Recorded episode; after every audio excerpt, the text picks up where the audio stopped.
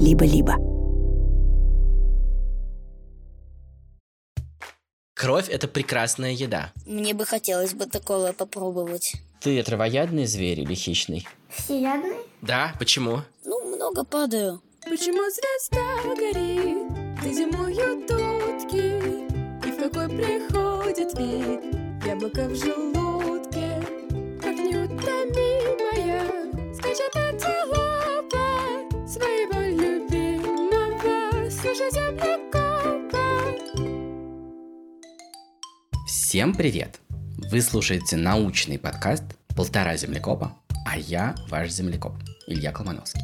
И в этом подкасте я, землекоп, отвечаю на вопросы землекопчиков, то есть на ваши вопросы. В конце прошлого выпуска у нас, как всегда, была загадка, и сейчас время для разгадки. Какой из звуков, которые издают слоны, в действительности означает опасность, и что слон сейчас нападет на вас? А какие могут быть просто совершенно невинными, хотя даже от них бывает очень страшно.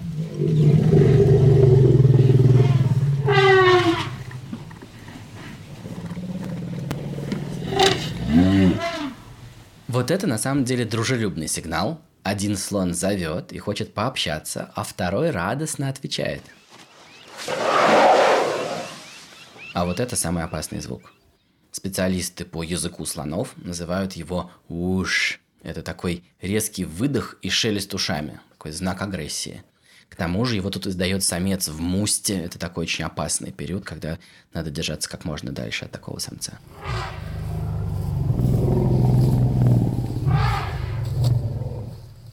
Вот тут мы слышим целую церемонию приветствия. Две самки, такие почтенные тетушки, они родственницы между собой, и они давно не виделись, и они обмениваются приветствиями, и они рады друг другу, рады поболтать.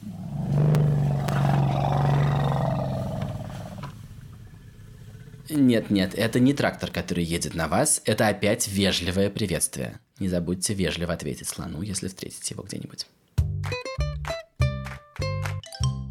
Итак, про что мы сегодня будем разговаривать? Вот мы каждый день едим, едим, едим, едим, едим, едим, едим, едим, и особенно об этом не задумываемся. Ну, разве что мы думаем, чтобы такого вкусненького нам съесть. А на самом деле вот за этим нашим питанием стоит очень сложная математика. Вот представьте, вы гонялись за фрикаделькой, вы ее поймали, вы ее проглотили и теперь сыты. И вы считаете, что на этом все кончилось. Но на самом деле начинается длинное и сложное путешествие фрикадельки, которую вы будете переваривать. И вы потратите много сил на ее переваривание. Но потом получите от нее силы, а потом вы будете тратить эти силы. И все организмы, которые живут с нами на планете, как сумасшедшие, уже много миллионов лет и много поколений, ищут, ищут, как бы повыгоднее питаться, какая еда более питательная, где ее взять, и как потом тратить поменьше. И вот обо всем этом сложном бизнесе, о доходах и расходах наш сегодняшний выпуск. И вот первый вопрос. Привет, меня зовут Михаил, мне почти 8 лет, Э, я в Израиле, и у меня вопрос, почему природа сделала, что некоторые животные едят мясо, а некоторые едят листья. Прекрасный вопрос. Действительно, почему в природе есть хищники и есть травоядные? Сейчас обсудим. Привет! Как пришел тебе в голову этот вопрос и про каких животных ты в этот момент думал? Ну, как сказать? Я подумал там о динозаврах, которые были. И что они ели? Ну, некоторые ели листья, а некоторые мясо. Да, все так. Ты понимаешь, какое дело? Листья – это отличная еда, потому что ее всюду можно найти. Их очень много растет. И очень много растет травы, а трава это тоже такие листья, просто длинные. Так что эта еда почти бесплатная. За ней не надо бегать, и за нее нету большой конкуренции. То есть не надо ни с кем драться за эту еду. И с ней есть большая проблема. Ее очень сложно переваривать. И совершенно не все животные умеют это делать. Муравьи, которые умеют резать листья, которые живут в Бразилии, такие листорезы, собирают тысячи-тысячи тонн листьев каждый год, и они сами не могли бы их переварить. И знаешь, кто им помогает переварить эти листья? Кто? грибы. У них под землей есть огромные грибные сады, и муравьи жуют листики, пережевывают своими челюстями, э, делают их немножечко квашенными, как квашеную капусту, и кормят грибов этими квашенными листьями. И грибы едят листья. Грибы очень хорошо умеют есть растительную пищу, а муравьи едят грибов. Понятно. Вот как это устроено. Вот с мясом все проще. Мясо переваривать очень легко. И животное, которое кого-нибудь съело, сразу делается очень сытым. И оно получает из мяса очень много калорий. Ты знаешь, что такое калории? Ну, как килограмм, как будто. Как килограммы, да, только калории. Это мера энергии. Вот, например, если ты выпьешь много воды, то там калорий совсем нету. А, да. А если выпьешь много Кока-Колы, там много калорий, потому что там есть сахар. Вот если животное съедает какое-нибудь мясо, оно очень легко получает из него калории. А вот именно траву и листья, про которые ты спросил, они сделаны из таких очень крепких молекул, которые сложно переварить. Э, Многие просто не умеют этого делать. Кто-то умеет, ну, например, корова или овечка, но для этого у них в желудке а, живет целый зоопарк из а, разных микроорганизмов. У коровы в животе 10 литров, целое ведро разных полезных бактерий, которые помогают ей переваривать траву. И на самом деле корова ест мясо этих бактерий. Я не знаю. Да, а, но и растения тоже. При этом это переваривание длится очень долго. Это очень долгий-долгий-долгий процесс, и ты не сразу получаешь из него калории. Вот я приведу тебе пример птиц. Такие есть птицы гуси, и они щиплют траву. Гуси должны летать. И если бы они набили полное брюхо травы, как корова, а потом бы переваривали бы ее два дня, они не могли бы взлететь. Поэтому они делают по-другому. Они щиплют только самые сочные травинки и в животе отжимают из них сладкий сок. И очень быстро остальную траву выбрасывают с другой стороны. Они очень много какают. И там трава почти не переварена. Иначе они не могли бы лететь, понимаешь? А ты травоядный зверь или хищный? Как сказать? И то, и то. Значит, ты какой? Всеядный? Всеядный, да, ты всеядный, ты совершенно прав, люди всеядные. Но очень важно есть какое-то количество зеленых листьев, которые могут переваривать только наши бактерии в кишечнике. Да. Зеленые листья, салат, зелень, капусту, вот это все. Миш, спасибо тебе большое, это был очень интересный разговор. Спасибо. Всего доброго, пока-пока. Пока-пока, до свидания. Давайте немножко проговорим, в чем мы смогли разобраться. Всем животным нужно получать энергию из еды. Есть еда, в которой много калорий. Ее нужно совсем немного, ее легко переварить.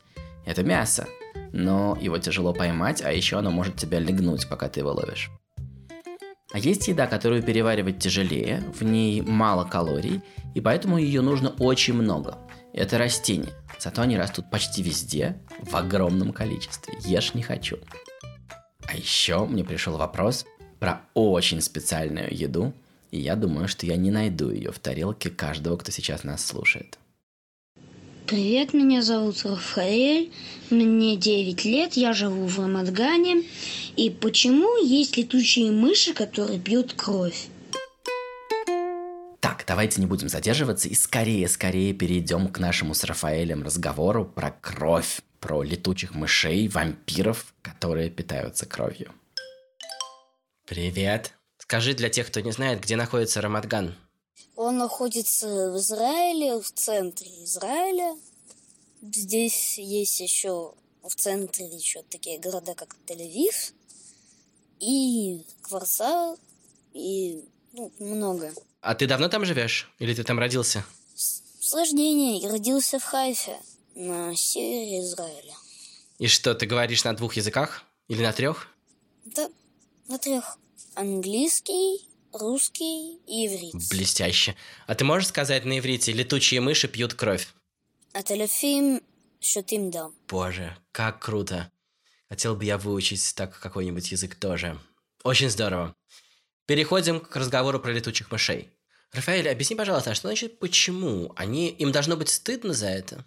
Нет, просто мне интересно. Есть мыши, которые едят фрукты, есть такие, которые едят другие вещи. А почему они пьют кровь? Но при этом ты не спрашиваешь, почему есть летучие мыши, которые едят фрукты.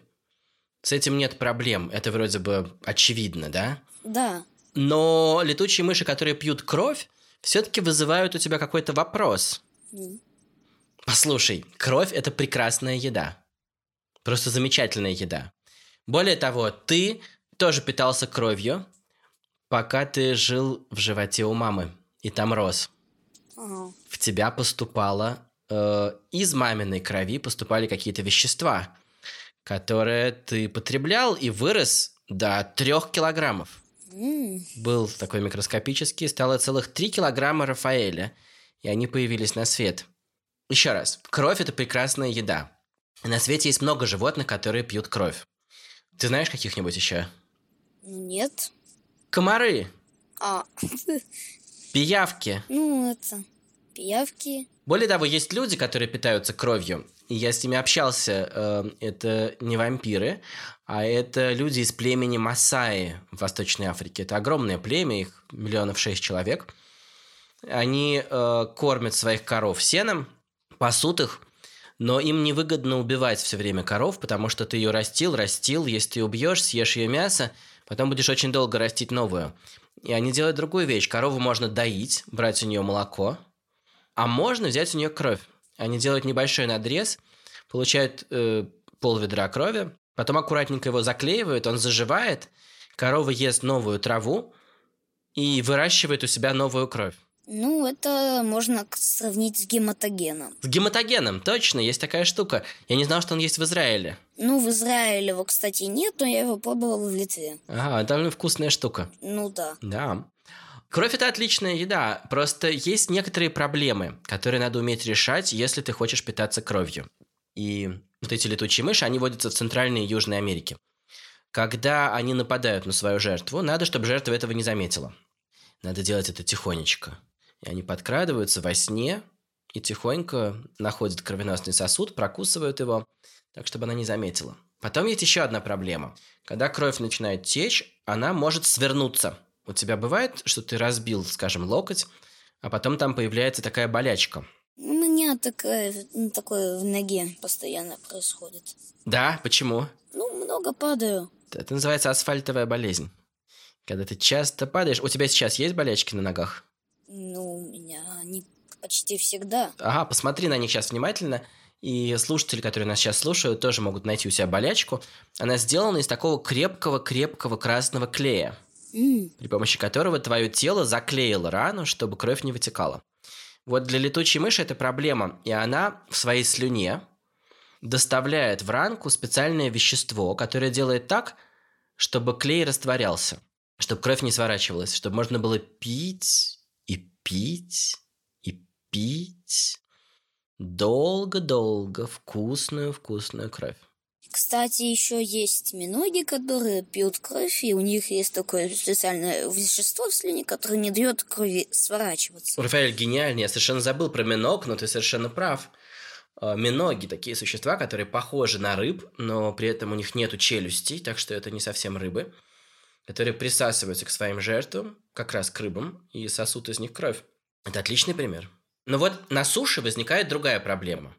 Тебе потом надо убежать так, чтобы тебе ничего за это не было. И вот тут возникает большая сложность, потому что летучая мышь, если она напьется крови, у нее делается очень тяжелый желудок, и это плохое свойство крови. Э, В ней очень много воды. Поэтому надо быстро отцедить эту воду и пописать этой летучей мыши. Потому что пока в ней есть эта лишняя вода, она не может лететь. И какая-нибудь корова или свинья, из которой она пососала кровь, может ее затоптать.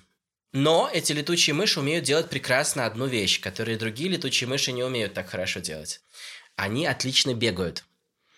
Я в нашем телеграм-канале «Полтора землекопа» выложу обязательно видео, как бежит летучая мышь, напившаяся кровью. Ученые специально брали их в лабораторию, заставляли бегать по беговым дорожкам, снимали про это видео в slow motion, чтобы можно было внимательно посмотреть, как она перебирает лапками. И это очень смешно, у нее сложены крылья, и она бежит галопом. как какая-нибудь э, крыса или, может быть, даже голый землекоп. Одним словом, это непростая работа питаться кровью. Но те, кто умеют хорошо это делать, получают приз, получают прекрасные калории. Это так и есть. То же самое с гематогеном, опять же. Но только там нету проблемы полного желудка, потому что в гематогене уже нет всей этой воды лишней. Да. С гематогеном есть другая проблема, что там очень много сахара, и это не слишком полезно. Вот это, да. А, Но есть другие продукты из крови. Разные народы умеют делать э, колбасу или пудинг из крови. Мне бы хотелось бы такое попробовать. Интересная еда. Я ни разу не ел. Из нас получились бы вампиры. Наверное, когда попробуем, станем. Отличный план. Рафаэль, я был очень рад с тобой познакомиться. Интересный разговор, и большое тебе спасибо. Пожалуйста. Шаббат шалом. Пока. Шаббат шалом. Вот на такой интересной ноте закончился наш разговор, что мы все тоже можем поесть крови, если захотим. Но давайте вернемся к летучим мышам. Вы заметили, что и у летучих мышей, и у гусей, о которых мы говорили с Михаэлем, одна и та же проблема. Им нужно много калорий, чтобы летать, но их еда слишком тяжелая и тянет их вниз.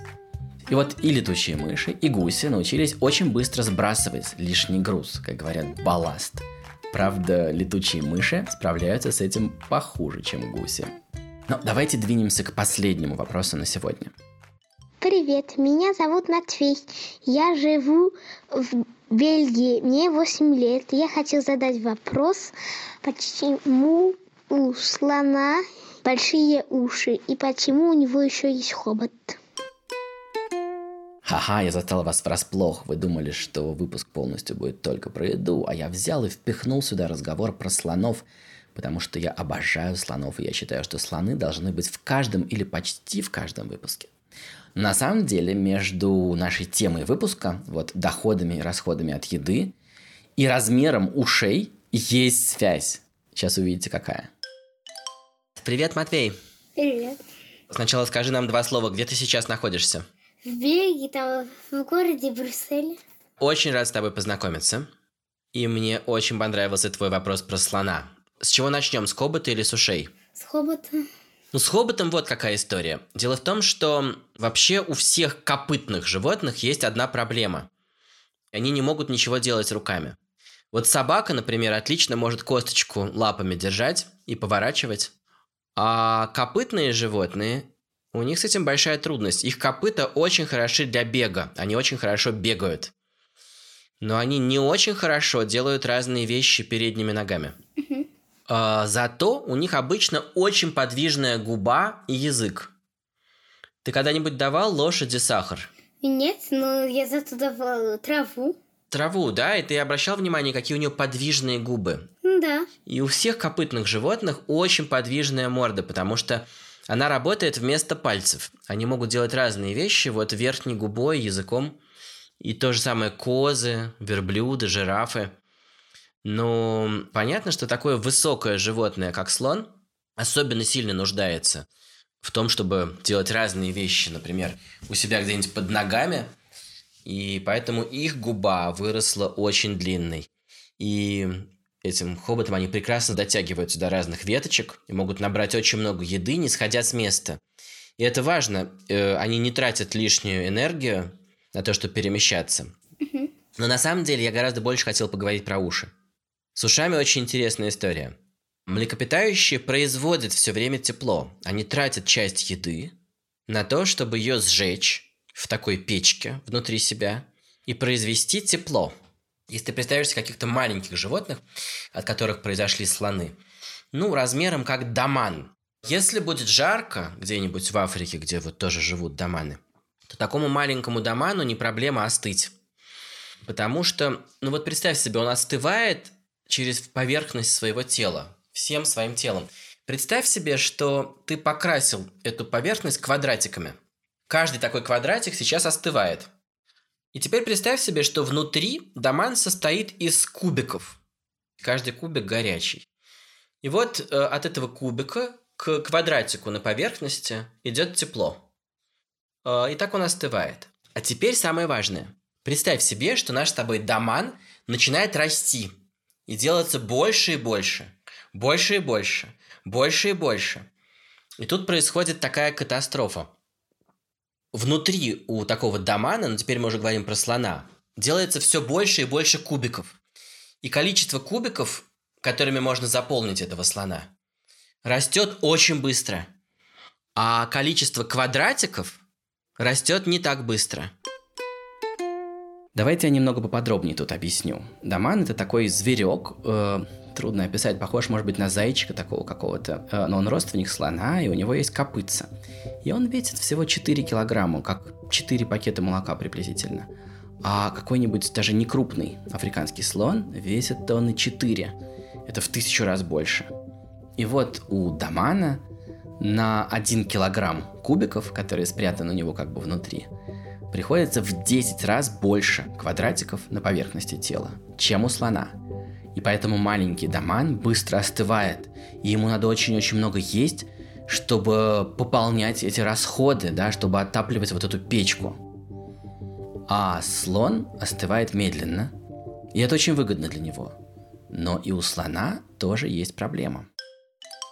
Он не может остывать, ему не хватает площади поверхности – и у этого слона есть риск перегреться. Что делать? Большие уши? Нужно вырастить большие уши. Эти уши состоят из квадратиков, они добавляют тебе площадь поверхности. Э, в этих ушах проходят кровеносные сосуды. Они доставляют горячую кровь от кубиков внутри к ушам. И эти уши обдуваются ветром, и они остывают. Эти уши – это то, что называется радиатор. Вот бывают в комнате такие батареи, которые нагревают нашу комнату, и у этих батарей должна быть сложная поверхность, чтобы было побольше квадратиков. А у меня такие в школе стоят. Вот-вот. И чем больше на них квадратиков, тем больше они отдают тепла. Слонам необходимы уши, чтобы добавить площадь поверхности. А знаешь, у каких слонов самые маленькие уши? Эти слоны уже вымерли. У мамонтов? Да. Как ты думаешь, почему? Потому что там холодно им было, да, очень? Да, и в первую очередь у них бы что замерзло? Уши. Мерзнут уши, если не надеть шапку. И у мамонтов бы отмерзали бы уши при этом страшном морозе. Если бы они были бы большими. Понимаешь? Да. Ну вот такая история. До новых встреч. Пока-пока. До новых встреч. Пока. Вот, мы поговорили про все. И сколько калорий в какой еде, и как она переваривается, и сколько калорий тратится для того, чтобы добыть эту еду, и как эта энергия дальше тратится при остывании – но главное, я хочу, чтобы вы вынесли из всех этих разговоров, это что эволюция очень хороший бизнесмен. Или, точнее, бизнес-вумен. Во всех ее проектах должен быть порядок. А если где-то какие-то организмы тратят больше калорий, чем получают, расходы превышают доходы, тогда эволюция закрывает этот проект, все уволены и вид вымирает. Ну или его переделывают. Тогда вид эволюционирует и учится делать что-то новое. Например, отжимать сок из травы, пить кровь или остужаться через большие уши.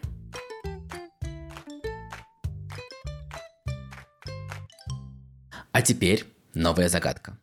Сейчас вы услышите звуки одного очень крупного млекопитающего, на которого охотятся летучие мыши-вампиры. На острове Южная Георгия по ночам они летают вокруг этих животных, как комары, и очень им докучают. Послушайте этот звук. Ни за что не угадаете, кто это.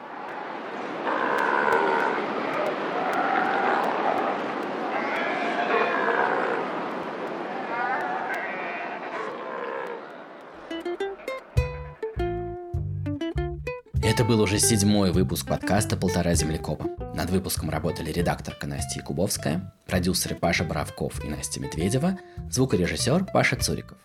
Музыку для нашей замечательной песенки написал композитор Эдуард Колмановский, слова придумал Александр Колмановский, вокал записала Манюня Волкова, а над аранжировкой работал композитор Алексей Зеленский. А я, ваш землекоп, Илья Колмановский. Пока-пока.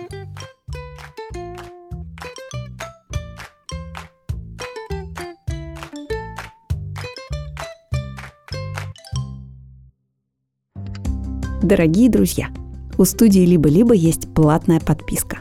С ней вы получите доступ к дополнительным выпускам разных подкастов, например, «Закат империи», «Запуска завтра», «Зависимости», «Новой волны», а скоро еще и к другим.